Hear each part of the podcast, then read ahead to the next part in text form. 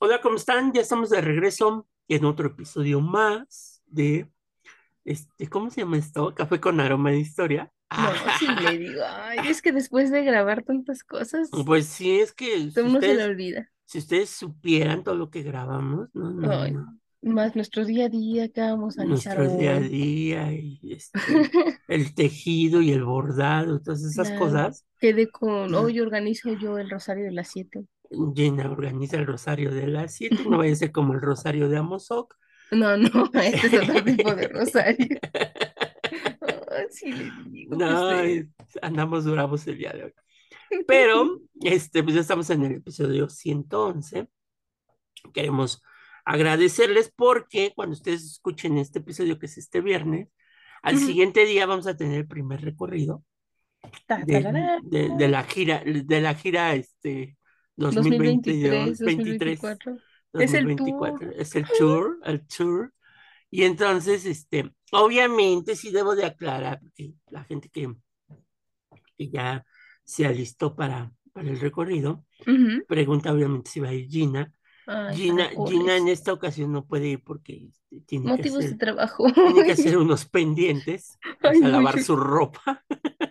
Ay, ojalá fuera tan sencilla la cosa, pero Gina es una cenicienta sábados y domingos, entonces, este, a veces más, más sábados que domingos, más domingos que sábados. pero bueno, no, no es cierto, Gina tiene que, que hacer unos pendientes que tiene laborales. Entonces, este, pues no, puede- ya se los dijimos, puede ser que en una de esas nos acompañe, en una, en una de esas, pero sí agradecerles. Alguien, alguien me hizo un comentario muy, muy curioso, Max, saludos, Hola. porque, porque me puso que, que ahora sí va a haber un, un episodio en 3D, ¿no? Entonces, Ay, este, no, es que de verdad cuando vamos a recorridos los dos, bueno, cuando íbamos, ah, ajá, era, toda una historieta. Pues sí, porque a ustedes les hubiera tocado ver cuando Gina, porque vamos a ir a Xochimilco, la primera vez que fue a Xochimilco, Gina Ay, parecía, no, no, parecía, parecía perrito perdido en, en un mercado, o sea, no sabía para dónde correr de lo espantada que estaba.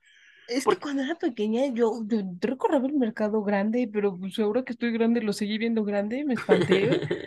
y luego cuando le dije que íbamos a tomar carretera, entonces Gina se espantó porque dijo, ¿cómo? En un microbús que se viene deshaciendo.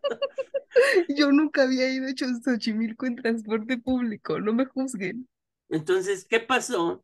Que Gina este, cuando iba con nosotros, bueno, es que hay que decirles que los microbuses que van a donde luego los llevo a, a- en Xochimilco, quién sabe por qué rarezas del destino, los conductores le suben el piso o le bajan el techo a los microbuses. Entonces uno se siente muy alto, Exacto, para las si no son personas altos, que son altas, pues van con la cabeza como inclinada, como en se sienten oración. Gulliver. Exactamente, y los asientos son así, una cosa como para, pues, pues, como el personaje este que anda en las redes sociales, medio metro le llaman, son como para ese tipo de personas, o sea, chiquititas, porque no Ah. cabes, o sea, no cabes, o sea, una persona normal no cabe, no sé por qué lo hacen en Xochimilco, bueno, una, dos, pues, bueno, a Gina todavía le tocó cuando la carretera no estaba tan abierta, entonces no iban tan rápido. No, no iban rápido, yo, yo sentí, sentí mis, mis óvulos en la garganta, de verdad. Hubo un momento en el que dije, ahora sí, ¡Qué no la voy a... fuerte! Ahí te voy, San Pedro. Es que el señor le aceleró, o sea, íbamos de subida, Y, no era una subida tranquila, amigos, y que le acelera, y dije, ay, Dios mío, ahora sí nos vamos a matar, y- y que ya no vieron cuando subió Gina al cerro, ¿no? Porque este, Ay, no, ahí sí sentí que se me salía, que hablaba con la Virgen. que hablaba con la Virgen, Es que qué condición tiene el profe, ahí donde lo vean, muy seriecito. ay, ay. oye, ahí donde lo vean con su edad todavía sube No. grosero. No, es que uno lo ve seriecito detrás de un escritorio y dice, ay, este hombre no sube cerros, mentira, mentira. sí estuve cerros, así que váyanse con calzado cómodo, porque de repente cuando lo ven, es como las cabras, llega bien rápido a la punta del cerro y uno apenas ve las faldas. Entonces, No lo este, pierdan. es, es un show ir a, ir a Xochimilco. Está divertido. Obviamente, este, pues gracias a los que ya se inscribieron y que van a ir este, en este primer recorrido que mucho. hacemos. Este, ya Gina algún día nos acompañará. Este, Sí, sí. También estamos, estamos, estamos en pláticas, Gina, para que puede ser que hagamos, eh, invitemos a 10 personas de nuestro Mm. amado público Excelente. este, a una grabación en vivo de este episodio. Me entonces, encanta. Bueno, en- en vivo y por la videollamada de ese momento. ajá. Exactamente.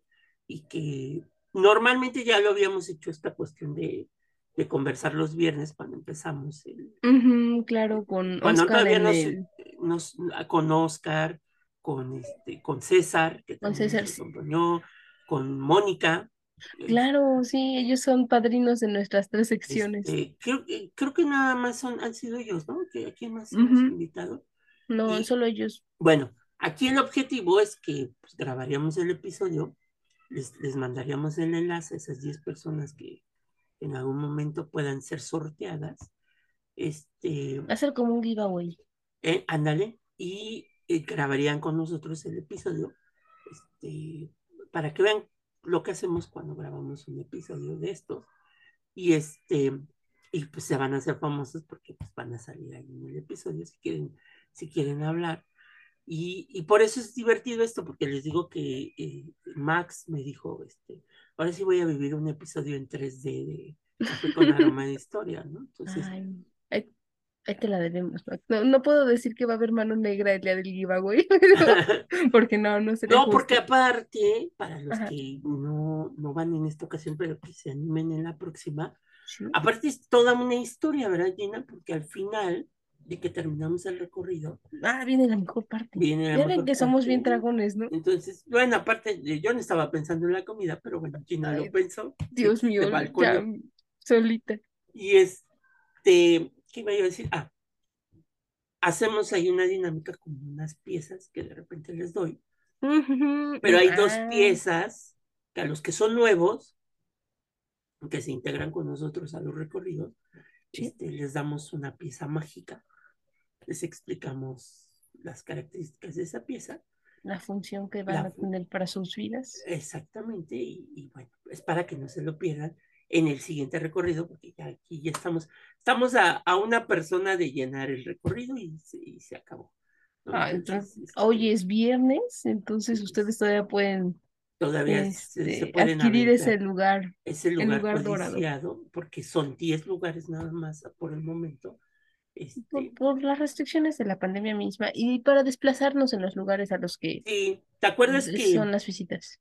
te acuerdas que en alguna ocasión, cuando hicimos de los primeros aquí en el centro, Ujú. este, ¿te acuerdas Parecíamos se- peregrinación. que, que una señora se acercó, que acababa de Sí, salir de misa de, de, de ahí de San Miguel, la iglesia de San Miguel. de- de la iglesia de San Miguel, salió de misa, y, y como yo que yo dije, tengo mucho de decir, vienen los avisos parroquiales, Pero pues ustedes saben que lo decimos para cotorrear, ¿no? Ajá, pensó que era yo parte de la, de la parroquia y entonces por eso se acercó y nos acompañó así, sin, sin más ni menos, pues nos fue Pero fue muy gracioso porque yo pensé que sí la conocía el profe. O sea, porque ella llegó como súper espontánea, con naturalidad propia, y fue como, ay, hola.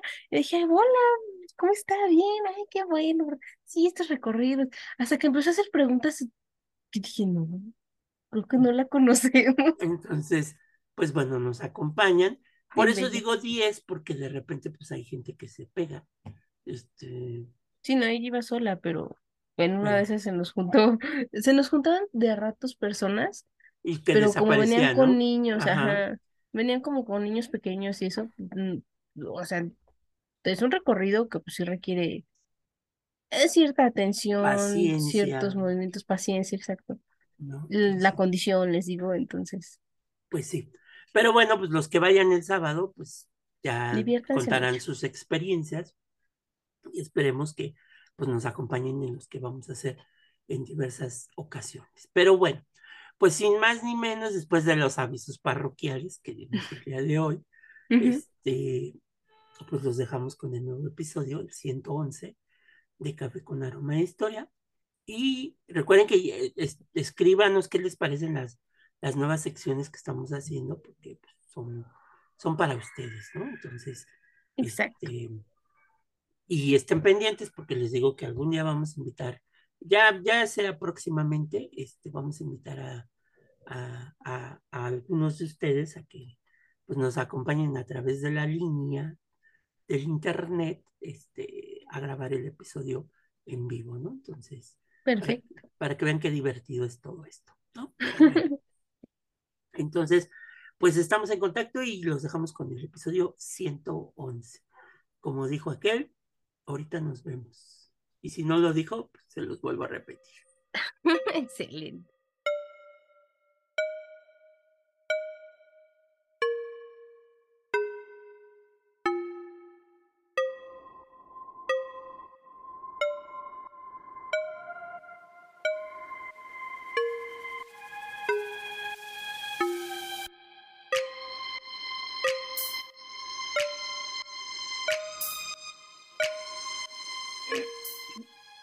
Bienvenidos al nuevo episodio de Café con Aroma de Historia, una narración histórica donde un servidor, Alejandro, le contará a Gina y a los presentes un evento anecdótico de la historia de México que no encontrarás en otro lado y que podrás disfrutar mientras te tomas un buen café con nosotros.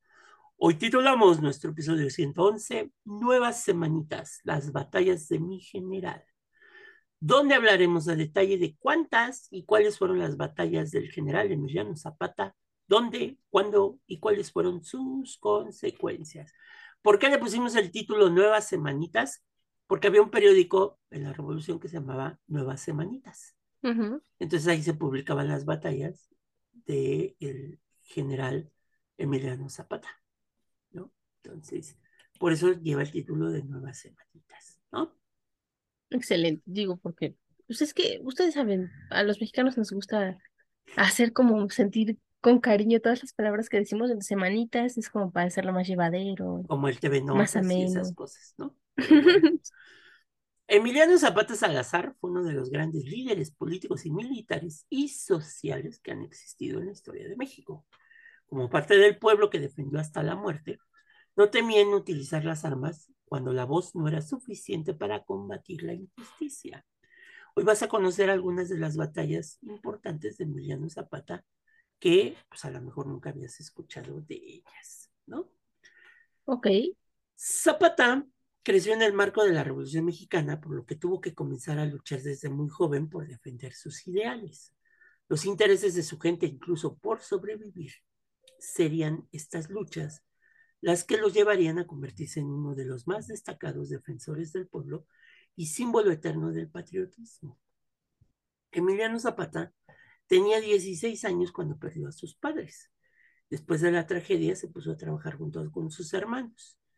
Es poco probable que esto hubiera sido su primera riña, pero el primer enfrentamiento que se conoce de Emiliano Zapata fue el 15 de junio de 1897, a la edad de 18 años, cuando a punta de tiros su hermano logró liberarlo de las fuerzas rurales que lo habían apresado durante la fiesta del pueblo de Anienecuilco. ¿no? Entonces, digamos que es su primer bautizo este, con armas de fuego. Como caudillo. Como caudillo. Después de haber entrado en las Fuerzas Armadas y demostrado su valía, hizo sus primeros movimientos políticos y fue elegido calpuleque. ¿Qué es un calpuleque? Significa calpuleque viene del náhuatl jefe o líder, ¿no? Entonces, fue líder de la Junta de Defensa de las Tierras de Anemicuilco, en Villa de Ayala y en Moyotepec, ¿no? Ahí Ahí fue, digamos que el centro de operaciones de Zapata durante la revolución. Ok. En mayo de 1910, Emiliano liderea su primera gran batalla, recuperado por, recuperando la fuerza, por la fuerza, perdón, la hacienda El Hospital, la cual era protegida por el jefe de la policía de Cuautla. Aunque dejó todo en manos de los campesinos que vivían ahí, tuvo que comenzar a cuidarse del gobierno, pues fue declarado oficialmente como bandolero o enemigo público número uno etc. etc. etc. ¿no? Pero bueno, es que regularmente las buenas personas en esas épocas, o sea, gente que luchaba por condiciones sociales dignas, eran consideradas bandidos número uno. Entonces, esto era como, como una halago. Exacto. Cabe recalcar que estas son únicamente las batallas en donde estuvo presente la Atila del Sur, pues muchos otros grandes líderes revolucionarios tuvieron una importante participación en los planes de Zapata. El 11 de marzo de 1911, después de entrar en la, lucha maderista, Emiliano Zapata comienza su lucha por la revolución junto a varios vecinos de Villa de Ayala. Siguiendo el río de Cuautla, llega a San Rafael Zaragoza y se les une un compañero, Catarino Perdomo. Desarman a la policía local y cortan toda vía de comunicación. Junto a un total de 80 hombres, muchos de ellos adolescentes, se dirige a San Rafael, pasando por el rancho de Moyotepec y San Vicente de las Piedras. Después de dejar órdenes y militares en cada, un, cada punto que visitaba, Emiliano Zapata llega con 25 hombres a San Rafael Zaragoza, en donde quedan las órdenes de lo que necesitaban los campesinos. Bien, qué amable. Qué amable. Sí, o sea, él siempre luchó por sus campesinos, o sea, se sentía parte de. Exactamente. Alrededor del 22 de marzo de 1911, Emiliano Zapata decidió irse por su cuenta a los poblados más marginados y pequeños en los límites de Morelos y Puebla. Se cuenta que en su camino un cura le regaló un magnífico caballo, el cual llevó a Teotlaco, Puebla, ¿no? Entonces, ah, porque a Zapata le gustaban los caballos, le encantaban los caballos, ¿no? Es más, pues, a mí también, son muy bonitos y todo, y además se regresan solos a su casa, está genial. Le gustaba mucho esta cuestión de hacer suertes con los caballos. Este, el deporte nacional mexicano, para los que no lo sepan, la, charrería. Inclusive uno de los dedos lo perdió montando un toro. Este, Porque dentro de las suertes de la charrería también está la monta del toro, ¿no? Exactamente. Entonces ya ven que llevan como un lazo y si no lo sabes hacer bien, pues, pues es el lazo es un muy, no filoso, pero con la fuerza, pues pelas, ¿no? Sí, no, imagínense la fuerza de un toro y ustedes trataron de tenerlo, pues sin la técnica correcta, pueden resultar heridos, como en este caso Emiliano.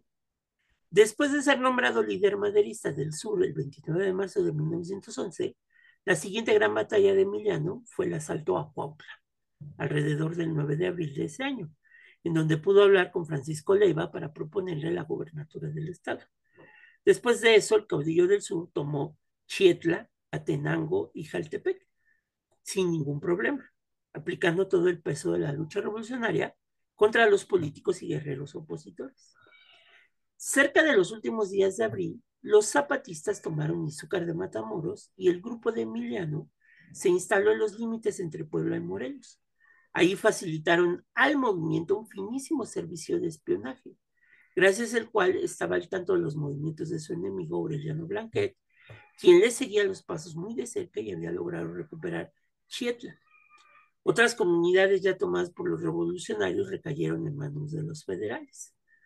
Las fuerzas de Aureliano Blanquet lograron sacar a los zapatistas de Izúcar, de Matamoros, y por poco capturan a Emiliano, quien huye a Jantetelco con un puñado de lugartenientes.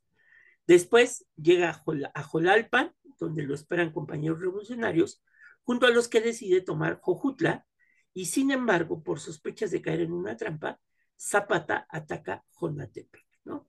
Entonces, hasta aquí va más o menos Zapata. Todos estos son municipios dentro del estado de Morelos. De Morelos, exactamente. Entonces, para que ubiquen la zona geográfica, es el estado de Morelos dentro de la República Mexicana. En, donde está Cuernavaca, la ciudad de la eterna primavera. Ah, bueno. Cuernavaca es la joya de la corona, sin embargo, todos los demás municipios de Morelos también son muy bellos. Vayan a visitarlos. En vista de la renuncia de Porfirio Díaz el 25 de mayo de 1911, Emiliano se resiste a soltar las armas sin que se haga el reparto de tierras que se le había prometido a los campesinos. les digo, él sí se preocupaba por los campesinos. Exactamente. No tomó las armas solo por tomarlas. y eso es muy importante decirlo. El líder revolucionario deja claro que su objetivo no era la renuncia de Díaz, como lo dijo Gina, sino recuperar las tierras que les había prometido y que por derecho pues eran suyas, ¿no? Ahí está. La tierra es de quien la trabaja. La tierra es de quien la trabaja. Y como ya se me está secando la garganta, necesitamos, pues, obviamente, pues, una entradita, Gina. Así Excelente. que vamos, vamos con esto y regresamos de nueva cuenta para platicarles las demás batallas de Sama. Entraditas. siendo este el momento perfecto para una entradita. Esta semana, la entradita que les vamos a presentar es para mostrarles acerca sobre, eh, vamos a tener esta idea de seguir un hilo, porque bueno, la semana pasada fue The Crown, hablamos de la nobleza Chabelita. británica, la Chávez, sí, sí. Sin embargo, como comentamos ese día, o sea, el, como el- el reinado de la reina Isabel II fue el más largo dentro de la historia de la monarquía británica. Sin embargo, les vamos a mostrar al puesto número dos, la monarca que tuvo el segundo lugar hasta que nuestra queridísima amiga, íntima amiga, la reina Isabel, falleció con sus ochenta y tantos años de carrera en- al servicio de la corona británica. Bueno, antes estuvo la reina Victoria, Ok, quien hoy ostenta el segundo lugar, el reinado más largo en la corona británica. Y para ello, vamos a hablarles sobre un film que se hizo allá por 2009, que nos habla del periodo, quizás uno de los periodos más turbulentos dentro del mandato de la reina Victoria, porque bueno, pues como fue tan largo, sí hubo varios vaivenes, pero el inicio y el final de un reinado, así como de una vida, siempre, siempre tiene un matiz diferente. Esta semana les vamos a hablar acerca del inicio, y es que bueno, por si ustedes no lo saben, en 2000, 2009 se firmó La joven Victoria. El argumento de esta película es para contar acerca de la desgracia que tuvo que vivir entonces Victoria, Victoria del Reino Unido, durante su infancia, y que por azares del destino, así como pasó con su heredera, la reina Isabel II, ella se volvió reina, porque bueno, tampoco era la número uno en la lista de sucesión, sino que ella tuvo que ver en su niñez morir a su, a su tío, a su, a su padre primero, el príncipe Eduardo de Kent, luego a su abuelo Jorge III, a su prima Georgiana, que iba a gobernar, pero murió, y a la par sus, recién gemel- sus gemelos recién nacidos, que también iban a gobernar debido a ella, pero pues, todos murieron y solo quedaba ella. ok, Pero cuando todo esto sucedía, ella solamente tenía 18 años. ok, Entonces él muy joven se tenía en ese momento la figura de la regencia, es decir, sí, ella era la reina, sin embargo, por su joven edad, eh, se establecía a una persona que iba a ser como su tutora al momento de gobernar. Esta persona era su madre. Sin embargo, ella podía nombrar a alguien más para que ayudara a, a gestionar este periodo de regencia, cosa que le molestaba a Victoria, porque pues al final del día, a pesar de que estaba la regencia, ella era quien daba la cara al momento de asumir errores. ok, Entonces es una de las problemáticas que enfrenta nuestra queridísima joven Victoria al momento de ascender al trono, porque bueno, pues como ustedes saben, siempre hay gente malintencionada y bien intencionada en nuestras vidas. Pues aquí Victoria experimentó cómo era que las personas ya la vieran con ojos de interés, porque bueno, pues una vez que asciende al trono, es nombrada la reina Victoria, reina del Reino Unido y la Gran Bretaña, así como de Irlanda, es decir, su reinado era extenso, gobernaba gran parte de Europa y un poco más hasta parte de África, la India, eh, pues tenía muchos problemas, ya que estábamos en medio de la colonización y de la revolución industrial, que pues, como ustedes saben, no era fácil de llevar a cabo porque pues empezaron a haber pugnas sociales, porque pues, los obreros no querían ser desplazados por máquinas y entonces empezaron a romper las máquinas. Victoria no sabía qué hacer entre la problemática social y económica porque bueno, pues también estaba el parlamento. ok, Entonces, había quien sí estaba a favor de que ella fuera la gobernante y había quien no estaba a favor. Entonces, hubo una serie de conflictos internos para lograr la manipulación de Victoria, tales como el Vizconde Melbourne, personaje que conoceremos después, que intenta ayudar a Victoria a estabilizar su gobierno, pero no necesariamente con las mejores intenciones. Pero también llega a la vida de Victoria el joven príncipe Alberto. Mm. Un príncipe germánico. Que bueno, pues ustedes saben que el Reino Unido y Alemania no han tenido los mejores momentos, han tenido una relación ríspida desde el origen de sus naciones. Entonces, pues al príncipe Alberto no se le veía con buenos ojos, sin embargo, se le recibía. Pues es, es su tío, el rey Leopoldo I, le obliga a conocer a Victoria. Él va obligado a conocerla, sin embargo, el tiempo nos diría que poco a poco se fue enamorando de ella. Ok. Entonces, imagínense, ¿no? La joven Victoria, 18 años, eres reina de una de las naciones más poderosas del mundo, te quieren quitar el trono, pero también no solo te lo quieren quitar políticos, sino que tu propia familia. Después de eso, personas que manipulan a tu familia para quedarse ellos con el trono. Y también tenemos la cuestión del amor, porque pues se tiene que casar, porque pues una, una reina sin heredero es algo así como impensable. Como una papa sin cápsula, ¿no? En palabras de Gloria Trevi es la mejor descripción. Por lo tanto, les invitamos esta semana a darse una vuelta por el catálogo de Netflix para ver La joven Victoria, porque por una hora 47 minutos ustedes podrán entender más acerca de la difícil responsabilidad que es ejercer el poder político, social y económico sobre una de las naciones más poderosas del mundo, Ok. Y sobre todo en un momento, pues, que era la número uno. la, la number one, ¿no? Ujú, Sí, sí, ella dio origen a que justamente el Reino Unido se consolidara como uno de los reinos más poderosos. Y bueno, sus descendientes, sus nueve descendientes, gobernaron casi todas o todas tienen que ver con alguna de las otras casas reales que todavía gobiernan en, en Europa. Y, ajá. ¿Qué era, Entonces, qué era ahí de, de Carlota? ¿Qué era? Este, Gina, este, Era, el Carlota era su nieta, su nieta, ¿verdad? su bisnieta. O sea, vean Que, cómo que hasta nosotros llegó. que inclusive si se hubiera muerto en esos días, Carlota sí estaba en la sucesión, ¿no? Para ser Sí, reina de Inglaterra, ¿no? Estaba en el orden Albat, claro que sí. Para poder ser reina de Inglaterra. Ah, Ok. Entonces está en Netflix y el título es La joven Victoria. La joven Victoria. Entonces La protagonizan Emily Blunt Emily Blunt. y Rupert Friend, Ok. quienes ustedes seguro conocerán a Emily Blunt por su participación en El Diablo Viste la Moda, es una de sus películas más famosas, y a Rupert Friend por su participación en Orgullo y Prejuicio. Ok. Muy bien. Entonces ya saben. Este, ayer subimos una publicación de palomitas, entonces cómanse sus palomitas mientras este, Disfrutan de esta. de, de la joven Victoria. Muy bien, Gina. Sale pues, entonces ahí está la recomendación y pues ya hay que decirle al mesero que recoja los platos de esta entradita. Gina. Y vamos con el plato fuerte. Vamos con, seguimos con el plato fuerte. Mm, ay, nosotros, nuestro orden de comida. Sí, es que este, este, esta cafetería es medio rara en No, ese hacemos nuestras propias reglas. Efectivamente. Sale pues. Gracias, Gina.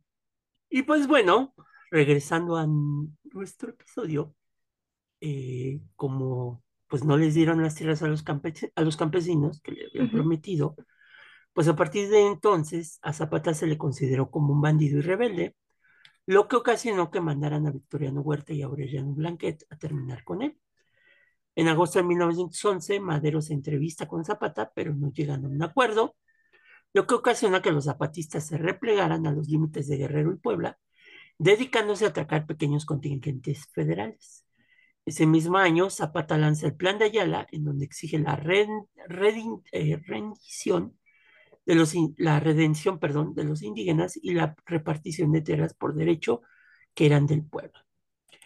Volvemos a lo mismo, o sea, siempre tuvo este discurso, ¿no? Y lo, o sea, no solo, Hasta su muerte. él no dejó el discurso en el aire, él sí creyó en el discurso. Incluso cuando se juntó con su homólogo del norte, el Centauro del Norte, eh, y se habló acerca del poder, él dijo que a él no le interesaba el poder ni gobernar. Él solo estaba ahí para que se le devolviera a Las los tierras que les habían quitado los hacendados, ¿no? Exacto, o sea, porque pues, ellos eran, de acuerdo con Emiliano Zapata, los dueños originales. Exactamente. Y es así que Zapata y su armada combatieron al ejército federal durante todo el año de 1912, enfrentándose cara a cara con los generales Arnoldo Caso López, Juvencio Robles y Felipe Ángeles, grandemente estimado por Pancho Villa. Acuérdense que Felipe Ángeles es... No es un eh, aeropuerto solamente. Sí. sí, digo, por si no lo sabían, ustedes son muy jóvenes y no, no sabían quién era Felipe Ángeles. Aquí les contamos quién fue. Aquí les contamos quién fue. Bueno, los, los combates, no, yo iba a decir que Felipe Ángeles era, eh, es uno de los militares, por eso lleva el nombre del aeropuerto, el nuevo aeropuerto, porque fue uno de los militares más importantes del colegio militar y fue de los pocos que siguieron a Madero después de, de la decena trágica, ¿no? Es decir, él Estuvo en la marcha de la, lealtad, seguramente. Exactamente, don Felipe Ángeles. Pero bueno, los combates más importantes en este periodo fueron Tepalcingo, Yautepec, Cuautla y Cuernavaca. Aunque las fuerzas de Zapata estaban particularmente debilitadas en este periodo, el único que combatió a los zapatistas por métodos civilizados y menos violentos fue el propio Felipe Ángeles, que sabía de guerra, ¿no? Entonces, este... Y Él que además, estaba estudiado para la guerra y que además pues simpatizaba con los ideales de Zapata, ¿no? Mm. Entonces, Francisco y Madero, ya lo habíamos mencionado, es asesinado el 22 de febrero de 1913 y Victoriano Huerta sube al poder, por lo que envió al padre de Pascual Orozco, quien Zapata había reconocido como líder de la revolución, para convencerlo de que se diera ya las armas, ¿no? Pero pues Zapata dijo, no hasta que las tierras pues no sean recuperadas y es en ese momento en que Emiliano tenía bajo su protección Morelos, Guerrero, Puebla y Tlaxcala y parte del Estado de México. Y no solamente se dio el lujo de fusilar al padre de Pascual Orozco, este, sino que también envió una carta al general Félix Díaz repudiando completamente a Huerta, a quien bautizó como el usurpador de la revolución, y donde reconoció como traidor a Pascual Orozco. Y es aquí cuando Zapata se vuelve el jefe único del Ejército Libertador del Sur. ¿no? Sí, dijo, no, no, no, este hombre se nos andaba rescarrilando, entonces antes de que algo más pase, porque ya hubo un usurpador, no va a ser que este sea el usurpador 2, pues nos lo escabechamos. Pues sí. Para el año de 1914, con el ejército que rondaba los 27 mil efectivos, nada más y nada menos. Nada más 27 ¿eh? mil, o sea. Y es un ejército numeroso que es de civiles, o sea, poco a poco se hicieron campesinos en su mayoría. Ajá, o sea, se hicieron a la vida militar, sin embargo, dejaron pues sus instrumentos para, para cuidar el campo, para unirse a esta guerra que iba a beneficiar a todos. Ajá. Y con esos 27 mil efectivos, Zapata toma Jonacatepec y Chilpancingo, controla completamente Morelos y avanza ferozmente en el estado de Guerrero. Después conquistó de nueva cuenta Cuernavaca por completo y para el mes de junio ya dominaba Cuajimalpa, Xochimilco y Milpalta. Como verán, ya, tiene otro territorio a su favor. Ya, prácticamente, pues el sur de la Ciudad de México. Así es. Y son de las alcaldías más grandes dentro de la Ciudad de México. Exactamente. Y amenazaba con tomar pronto la Ciudad de México pero las fuerzas constitucionalistas se le adelantaron con la caída de Huerta, ¿no? Y como también ya lo dijo Gina, después de aliarse con Pancho Villa, Emiliano toma Puebla el 17 de diciembre de 1914, aunque fue combatido en enero de 1915 por Álvaro Obregón, quien tuvo éxito al principio, pero luego perdió la ciudad ante Zapata una vez más. Obregón perdió con los dos, con, con Zapata y con Villa, ¿no? Álvaro Obregón. Es más, en, algún momento, cuando se da la batalla de Celaya, que gana Obregón, que es la primera vez que le gana la División del Norte, este, pues hay el intento ahí de, suicidio de Obregón, ya hablaremos de eso. Eh, Carranza le encomienda a Álvaro Obregón la misión de destruir a Villa, por lo que una vez lejos, Morelos fue gobernado por primera vez en 1915 por los campesinos, asesorados por intelectuales que acompañaban a Emiliano Zapata. Ok, o sea, un gobierno eficaz. Lo que se había pedido, ¿no? Claro, o sea, que sí hubiera eruditos, pero también gente que sepa cómo se lleva la vida a cabo en el campo. Exacto. En 1916, Venustiano Carranza se instala en la Ciudad de México y golpeó con todo el movimiento zapatista, peleando por Cuernavaca desde mayo y logrando hacerse con el Estado en diciembre del mismo año. En poco tiempo y gracias a la falta de apoyo por parte de un derrotado Pancho Villa, que fue derrotado en la batalla de Celaya, casi todas las poblaciones del estado cayeron en manos constitucionalistas. Y es así que Emiliano lanza un enfurecido contraataque en 1917, recuperando Jonacatepec, Yautepec, Cuautla, Mihuatlán, Tecala y Cuernavaca. Y aquí viene ya el proyecto como tal de Zapata, porque se abrieron escuelas, se crearon instituciones para reactivar el campo, pero la guerrilla continuó hasta el año 1918 y seguiría así hasta la muerte de Zapata el 10 de abril de 1919. Sí, esto, si ustedes no recuerdan, porque en sus historias, en sus clases de historia durante la primaria y la secundaria, sus maestros no fueron muy claros, lo emboscaron, o sea, no, no se murió de causas naturales. Que, que Él era joven. Ya hablaremos de esa muerte. Es que hay muchas cosas que faltan por hablar de Zapata. No quisiera hablarlas ahorita, pero también de su vida personal hay cosas que... Se necesita un episodio aparte. El día que se hable de su vida personal de Zapata va, va a causar un revuelo, en la historia de México, porque... Y no para mal, mm, pero... No, al contrario. Exactamente. Porque, porque entonces vamos a entender mucho estas cuestiones de igualdad que hoy en día pues estamos peleando. Pero bueno. Ya llegaremos. Ya llegaremos, como dijo aquel como dijo Colón cuando salió de España. Ya llegaremos. Ay, Dios, sí, digo que de repente se le loca el ánimo de estando pero aquí en nuestro profe querido. Después de su muerte, obviamente el movimiento zapatista fue perdiendo fuerza, o eso se cree, pues en tiempos recientes todavía existen simpatizantes que son fieles, bueno, si todavía están vivos, ideales a la lucha campesina. Emiliano Zapata se convirtió en un mártir de la Revolución Mexicana y la lucha agraria, además de un símbolo eterno de la libertad para el pueblo de México, ¿no? Entonces, eso es muy importante desarrollarlo, porque pues hoy nada más queríamos hablar de las batallas de Zapata, ¿no? Este, pero pues ya, ya hablaremos en su momento, como, como decía Gina, de, de otras cosas que Zapata también tenía, pues como parte fundamental de, de su vida. Entonces, eh, pues era, era, era lo que queríamos hablar hoy. Este, con esto cerramos el episodio, pero como ya nos da eh, el hambre necesaria para cerrar el episodio, pues este, ahora qué postre les vas a antojar, Gina. A ver. Ah, caray, un postre. Porque hace ocho días fueron las jericayas. Las jericayas. Jericayas, jericayas. Esta vez. ¿Tu segundo postre, Gina? Sería capirotada. Capirotada. ¿Qué es de dónde, Gina? Para los que no son de México. La capirotada, bueno, ah, como les hemos dicho, los postres en México se, o sea, como que todos tienen su versión. Pero la que yo solía comer cuando era pequeña era del estado de Morelia de Morelia es la capirotada. Exactamente. Entonces, este, bueno, pues la capirotada, para los que no lo sepan, es un postre, es bastante dulce, es hecho a base de pan duro. Es que estoy así como sacando la, la receta en mi mente.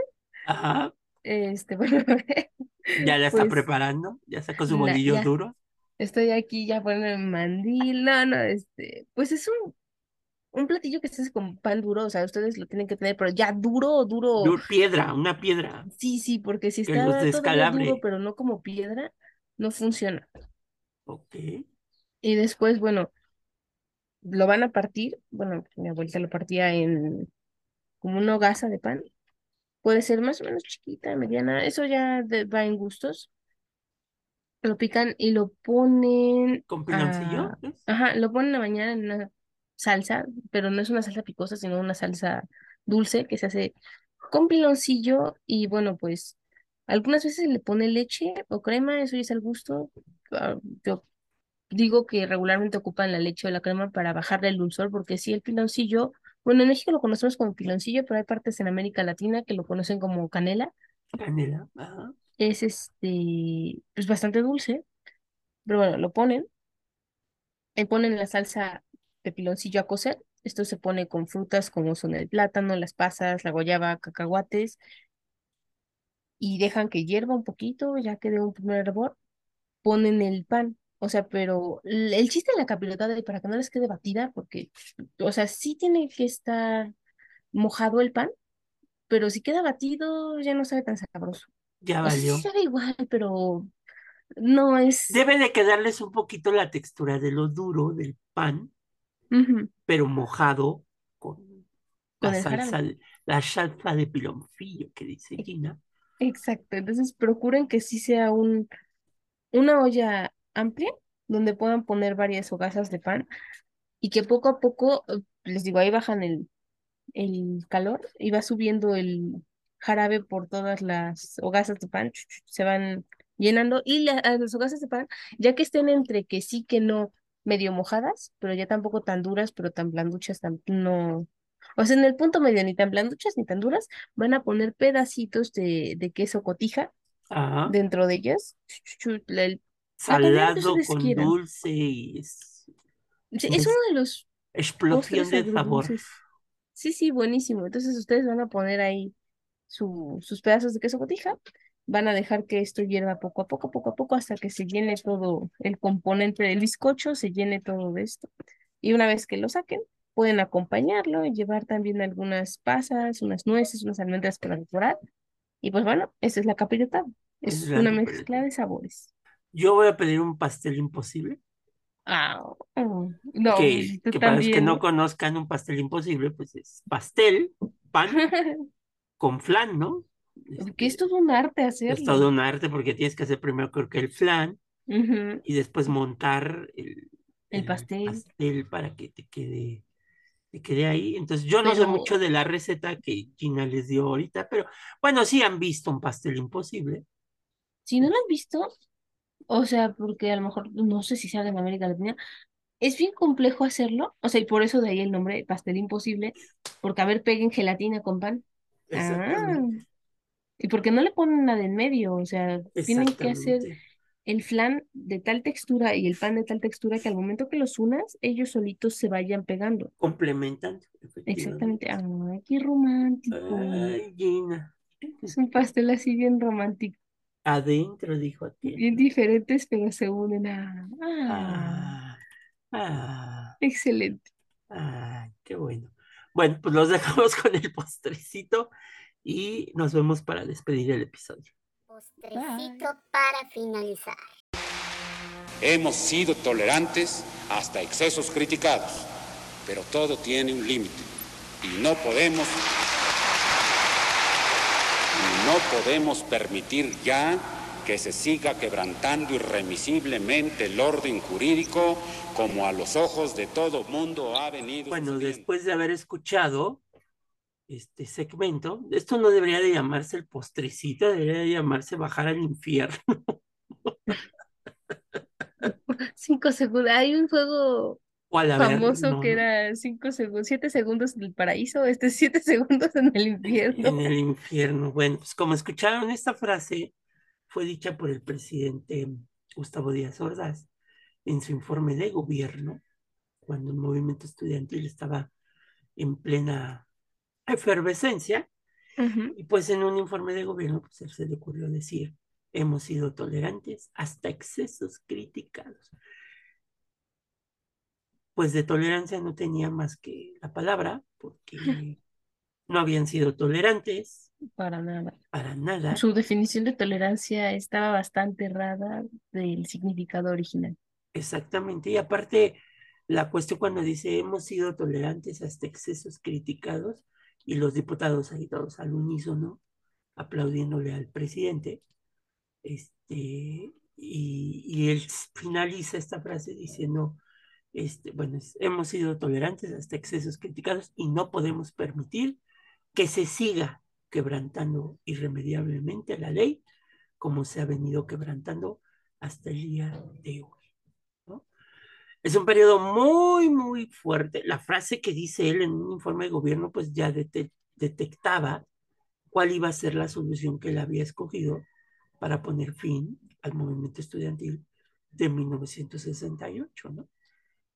Es un detonante que no se sabía a dónde iba a llegar y bueno, pues cuando vieron miles de mexicanos y el mundo, cuál había sido su, su solución, pues no había nada que hacer, ¿no? Aquí nos dio un- una pista, pero nadie la supo interpretar, porque nadie se imaginó que iba a haber una tragedia como la Una que sucedió tragedia como la que pasó el 2 de octubre en Tlatelolco, en, de 1968. sí. exacto, y que él sí dijo, ¿no? Hemos sido tolerantes hasta excesos criticados y no podemos permitir que se siga inquebrantando la ley como se ha venido haciendo hasta ahora, ¿no? Entonces, la represión era lógica para poder llegar al punto final, que era este, pues la represión de estudiantes, la depa- desaparición de personas y la muerte de muchos de ellos en la Plaza de las Tres Culturas en Tlatelolco, ¿no?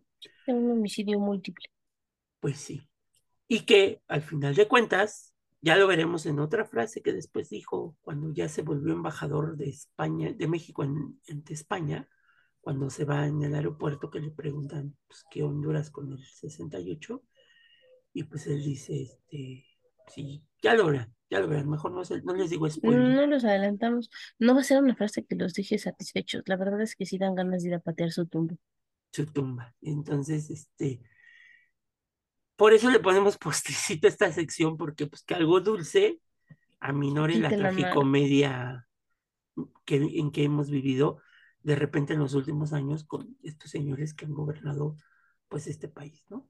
Entonces, Sí. ya que se echaron su capirotada y su pues, Pastel eh, imposible, su rebanadita, imposible, ¿no? No se vayan a echar todo el pastel, ¿eh? Pues sí, porque te picas, este, y también con la capirotada, ¿no? No, no, no, tiene mucha mantequilla, no, amigos, nada más un pedazo y Un medio ya sí es mucho su antojo. sí es mucho su antojo. Pero bueno, este, y pues ya que nos levanten los platos del postrecillo y Pidamos la cuenta. pidamos la cuenta para cerrar el episodio. Pues bueno, ya escucharon. Este, hay este señor, siempre que estoy grabando, pasa con su bocina anunciando no sé qué. Ese, Sí, ya lo, eh, no lo había escuchado y me sacó donde dije, ay Dios mío, ya está Sí. viendo gente. ya está bien. O sea, porque para que lo sepan, Este señor que siempre se me aparece. Ay, Dios mío, ya lleve un padre. No, este Ay, señor que pasa por la calle siempre pasa cuando voy a decir una palabra. Yo creo que ya hasta me está espiando para decirla. Es que él también quiere sus cinco minutos de fama, ¿sí? Eres de cinco minutos de fama y no sé ni lo que ofrece, pero bueno. Este, Un día pregúntale, a lo mejor hasta lo anunciamos. ándale, y que, que nos pase un, un, un refrigerio, ¿no? Pero bueno, Un parte del producto. pero pues bueno, como dicen por ahí, hay que pedir la cuenta porque ya nos vamos. Los esperamos en el próximo episodio. Este, y pues como dijo, como dijo mi ex, como dijo Gina, Hasta aquí llegamos. hasta aquí llegamos. A Pero no me lo dijo tan animado. No, no creo. Y entonces, este, pues a las tres decimos a adiós. a lo mejor sí, yo no me di cuenta. Síguelo pensando, Gina, síguelo pensando. Pero bueno, cuídense mucho y nosotros sí nos escuchamos la siguiente A semana. la de tres decimos adiós. Una, dos, tres. Adiós.